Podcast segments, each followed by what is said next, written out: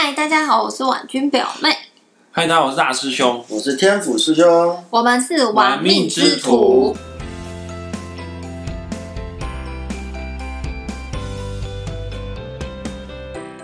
天府师兄，嗯，我我们今天还是有问题要问你，好哦。但这个问题不是我提问的，是我台北的学生提问的。哦，啊，这个这个台北的学生哦，她是女生，她是个正妹。啊，这个所以说正妹问的问题，我们要更认真的、更详细的回答他。你这样子，人家会觉得我是一个有差别待遇又偏心的人呢。那 那个不是啊，你不是这样的，你是非常公平公正的，是我有差别待遇哈。那也好了，那我就跟着你差别待遇一下。没问题。这个学生的名字啊，他叫做 Yulia Q，然后他想问一下天府师兄，因为我们上一集有讲到啊，就我们把、我们要把赚到的钱放在正确的地方啊，哦，正确的投资嘛。那他想问天府师兄说，天府师兄，你的投资方式是做存股呢，还是做当冲？嗯，这个问题其实我也常常有很多人问哈。其实之前我们也讲过哈，很多人都都会觉得说他一定要定调自己，我是一个什么什么什么投资人哈。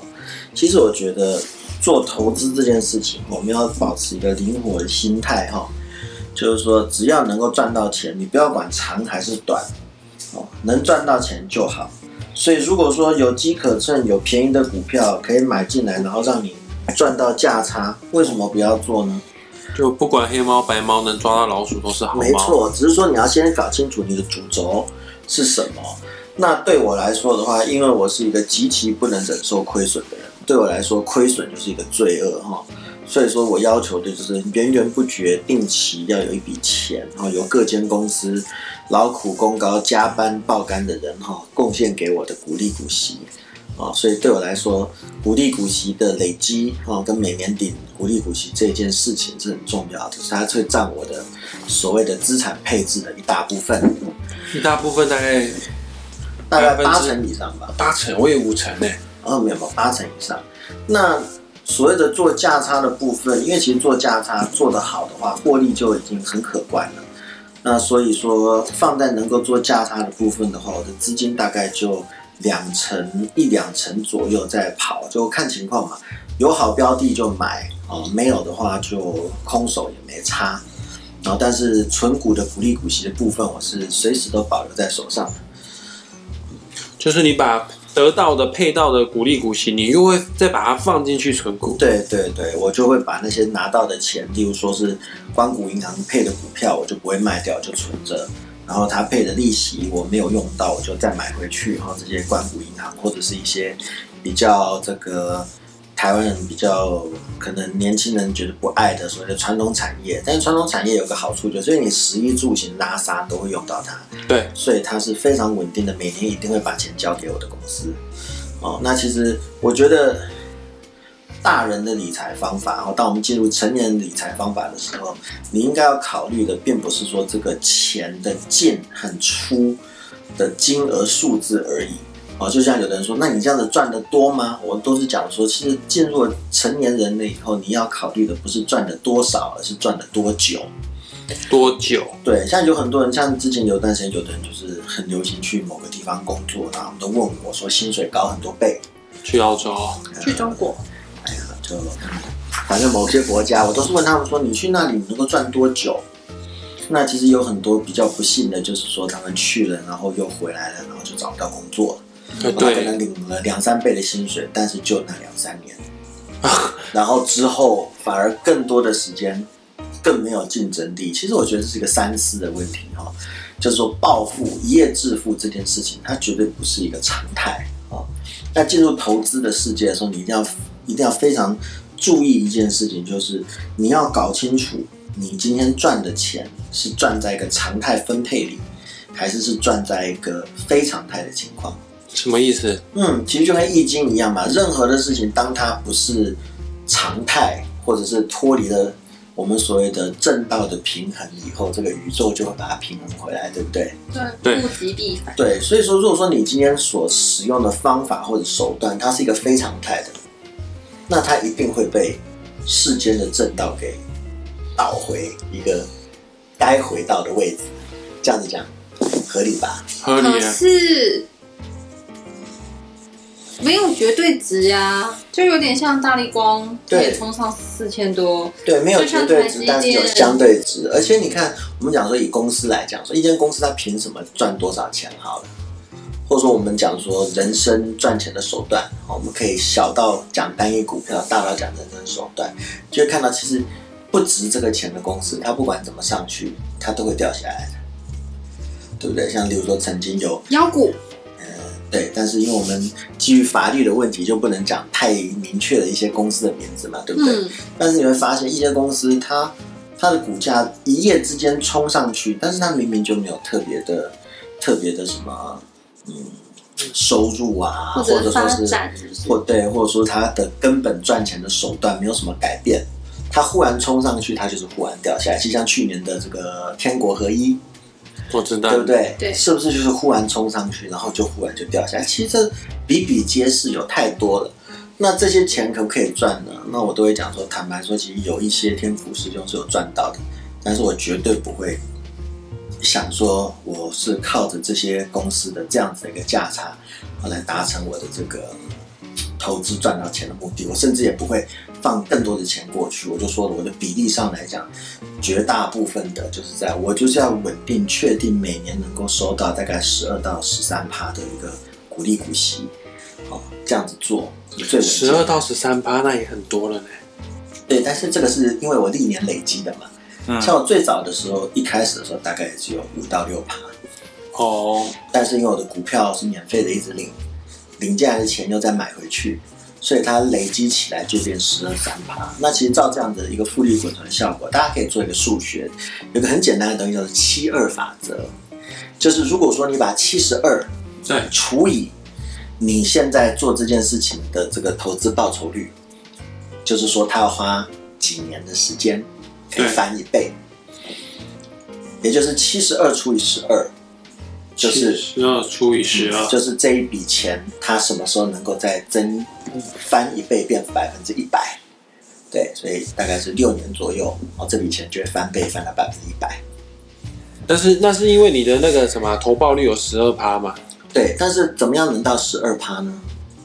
怎么样呢？就是你一直持续的让好的会给你钱的公司送你钱，不要和送你股票。不要花掉。对，所以你的成本，你用来买股票的钱都是他送你的。对，所以这样子基本上你没有再掏钱出来，你的投报率自然就会变高了。所以有点像巴菲特讲的雪球式的复利法嘛。对，其实也不用巴菲特，就是资本主义市场的复利就是这么一回事。对啊，嗯，我之前有做过那个表格，你不是有看过？有，我知道你有做过类似这样的表格。那我再再提一个问题哦，一一样是 Yulia Q 问的哈。先先总结一下你刚刚上面讲的答案，就是你会把把把你会把百分之八十的资产配置放在一个比较纯保证给我钱的公司的投资标的物上。哦啊一二层啊，就是就是来玩玩啊，做做那个什么价差啦，或者做当冲这样子。赚零用钱。对啊，如果啦，假设啦，在讲纯股这个部分的话，如果纯股的话，当投资标的已经涨到一个程度，举例子来说好了，像零零五零台湾五十，它已经涨到十趴以上了，跟你当初所投入的本金到十趴以上了，那需要先获利了结出场吗？啊啊，这个等到它下来的时候再重新进场，这样子好吗？嗯，来，这个其实就是更之前的时候，天府师兄有讲过的。有的人他满口说他想要的是存股，但是做的事情就会想要价差。对，我就这样子问一个很简单的问题好了。如果说这间公司是持续有一直在赚钱的话，为什么你会觉得它会掉下来？期望它掉下来的原因是什么？相信有很多早期可能有买过几十块钱台积电的人，内心也有在这样的挣扎，对不对？当他看到涨到了六百多，那可是你看到六百多，又一堆人跳进去，然后现在跌到六百块钱，大家就开始在问我是不是要跑掉干什么干什么，对不对？对啊，那其实这个就是说，你其实还是没有搞清楚所谓的纯股的这件事情的意思，就是说我买进手里的，就是不打算卖了，除非纯股的理由消失了，例如说这间公司不再赚钱了，它不赚钱了，才是你要卖掉它的时候。这纯股的意义应该是这样，或者是我要把那笔钱拿出来买房子。嗯，那我就可以讲说，如果说你是为了买房子的话，那你为什么一定要卖掉这个股票？你让这个股票每每年给你的钱去帮你缴利息，缴贷款，不是很棒吗？缴贷款，你说，可是我买房子的话，我需要一一大笔本金啊，付付头期款啊。那如果说你每个月每个月一直是有钱这样子进来，那那个本金我都会说，如果说你今天买房子，因为也有年轻人问过我说，那个钱是要拿来买房子还是要买股票，对不对？对，那我们一直都讲了，你要财富自由，你就是要在手上多拿很多什么，把钱往你口袋放的东西。其实这样的概念以前很流行，有一本书叫《富爸爸穷爸爸》，对对，他有提出一样的概念嘛？什么叫资产？就是把钱放进口袋的东西，对不对？那我们现在要做一个情景，我问：如果说你今天买了一栋房子，嗯，自住，对不对？那他每个月会不会把钱放进你的口袋里？不会啊，不会，所以它就是一个所谓的负资产。房子是负资产，对，如果他不是把钱放进你的口袋，它就是一个负资产。可是相对的，我也有一个问题哦。嗯，当你买了这个房子的时候，相对的你也可能每个月省下来了两万块的房租呀。为什么你会说是省下来两万块的房租？因为其实其实我们来算起来哈，一般上，其实你真的拿计算机去敲一敲，你买房子的时候，你的第一栋房子其实并不会是买到位的房子，对不对？不会啊，因为房子都是边买了之后再卖掉，然后，因为你的再结婚。还是什么，所以你的房子必须得越换越大。有小孩子会想要会或者会需要换更大的房子，对不对？好啦，我可能没有这种。对，那在这个情况之下，我们就可以算一下。那其实一般外面的房租，一般外面房租的房东的投报率大概就是百分之二到三之间嘛，对不对？对，这是真的。对，所以也就是为什么会讲投报率是百分之二到三之间，意思就是说，如果你这笔钱拿去缴房贷的话，其实它也是没有什么赚头的。嗯，所以你就要把这个情境想回自己的身上。嗯所以其实你觉得你把钱给房东，但是你有多省下来的钱，你是不是就可以拿去投资？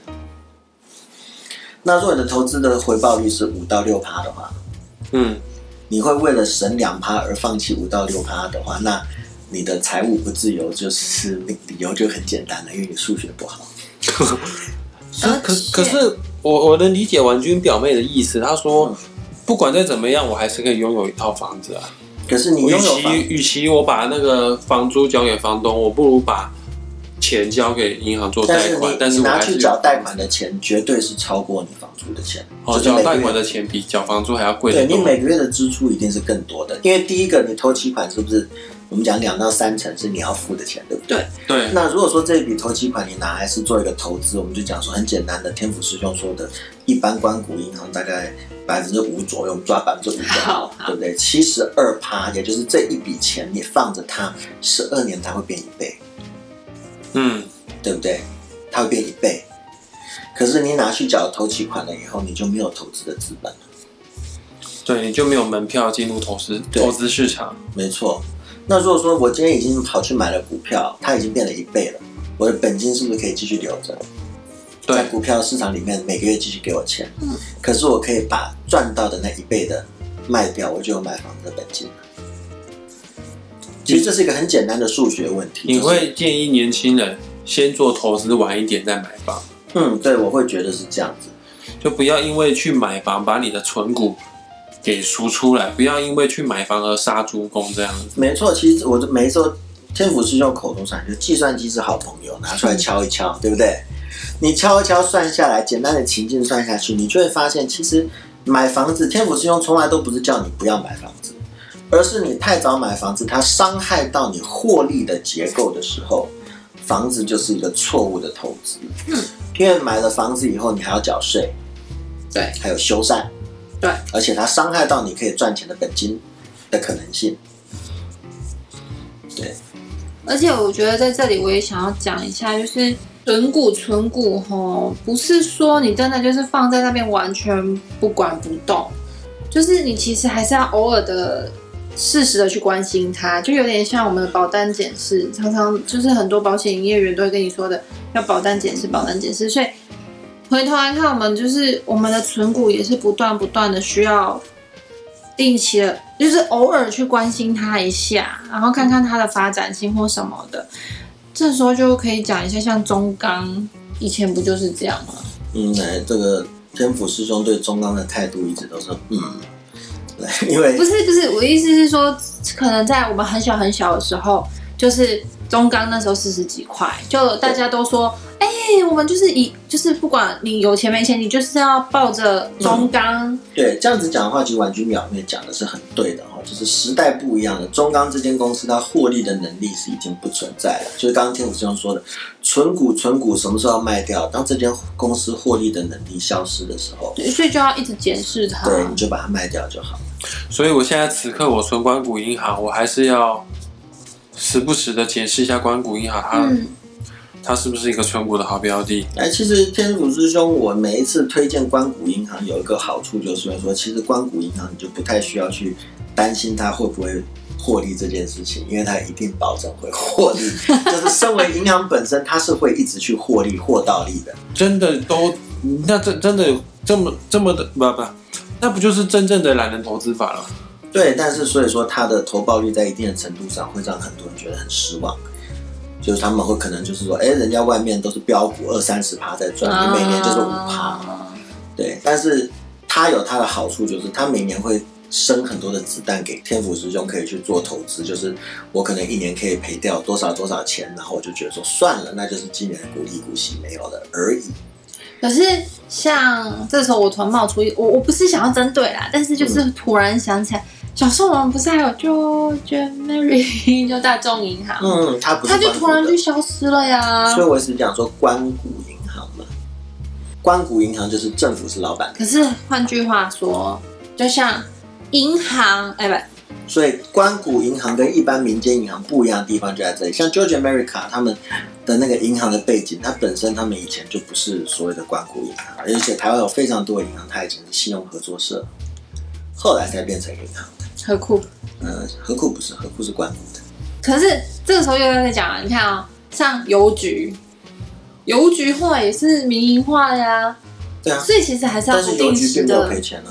不，我是说，所以其实还是要不定时的去关心一下，它会不会突然哪一天，所以这个地方就要就是要跟婉宁表妹这里说哦，嗯，嗯，刚刚就说过了，关谷银行，我每次大家问我最保险的地方，就是我会讲关谷的地方的，就是因为说它有太多太多的护城河和背景，确定了它在市场里面，对它在市场里面基本上要它身为一个事业体赔钱的机会太渺茫，这也是为什么它的股价或者说是殖利率，其实都死水一潭。你就是今年买进了，明年、后年、大后年大概拿多少钱，你都知道了。嗯，就是因为它没有什么想象的空间。所以说买关谷银行，你不用挑什么时候买，什么是买入点，因为它都差不多。对，它就死水一潭。它就是，例如说，我们看讲说，嗯，哎，我举例子，这新闻有的时候可以举，例如说，去年华南金，哦，华南证券出事情了，华南金赔了很多很多的钱，对，结果它的获利也也还是这样子啊，它也没有倒，也没有什么东西，甚至没有看到有谁有遭受这个重大惩处，对不对？这就是我为什么会跟你们讲说，真的真的都不知道的时候，就这样子。关谷银行，当它的庄家至少它比定存强，是，就这样子。这是真的，对当然，民间的银行，例如说，你看就会有什么，呃，我们讲说是国泰啦、富邦啊，或者说是玉山金啊这些，你看它的股价就会大幅度的上下跳。对玉三金，对啊，玉三金从大前年天府师兄跟你们推荐的时候，上课的时候跟你们推荐的时候，他那个时候还不到二十块钱。现在差不多二十五块多了。对啊，所以说当时听天府师兄买的，到现在至少赚一倍价差。对，那关谷银行这种事情不可能发生。了解，嗯所以回应这个 Udia Q 的答问题哈，嗯，就是你既然是纯股了，你就不用想说什么涨十趴要不要先入袋为安了，对，就是就涨了十趴，你就要心里想说，耶，我的本金多了十趴，所以我的资产实质增加了十趴，啊就乖乖听话，有赚到钱，有钱的话就再把它就再存进去。对，然后到哪一到某一天的时候，你就会忽然发现，你卖掉一半的股票的时候，你卖掉的钱都是纯获利的时候，那个时候你进可攻退可守更好，因为一家好的公司，它每年配的钱一直往上走的时候，它的股价是会一直往上走的。所以你卖掉它，你改天势必要用更高的价钱把它买回来。这就是另外人家问我说，那那个买房子这件事情，一样的道理。太年轻的时候用你的本金去买房子，你今天把它卖掉了，因为你说房地产涨，你卖掉它以后，你后面势必得要用更贵的价钱再或者一样的价钱再买另一栋房子，你才有可能再获利，对不对？对那有一天你会被套在最高点，因为你势必得要买进贵的房子，不然你就没有获利的空间。所以说，买房子你就要先想好，我们身为一般的自住的人，它就是一个支出，它绝对不是资产。对有钱人来讲，他可以买好几套房子，然后对他来讲，可以是可以是一个收入和资产。对但是你是自住的时候，你就要打定主意，它就是一项支出。你买的是一个你不会被房东赶到街上的保险，对，买房子是买保险，它不是在做投资理财。对，除非你可以买很多很多栋的房子。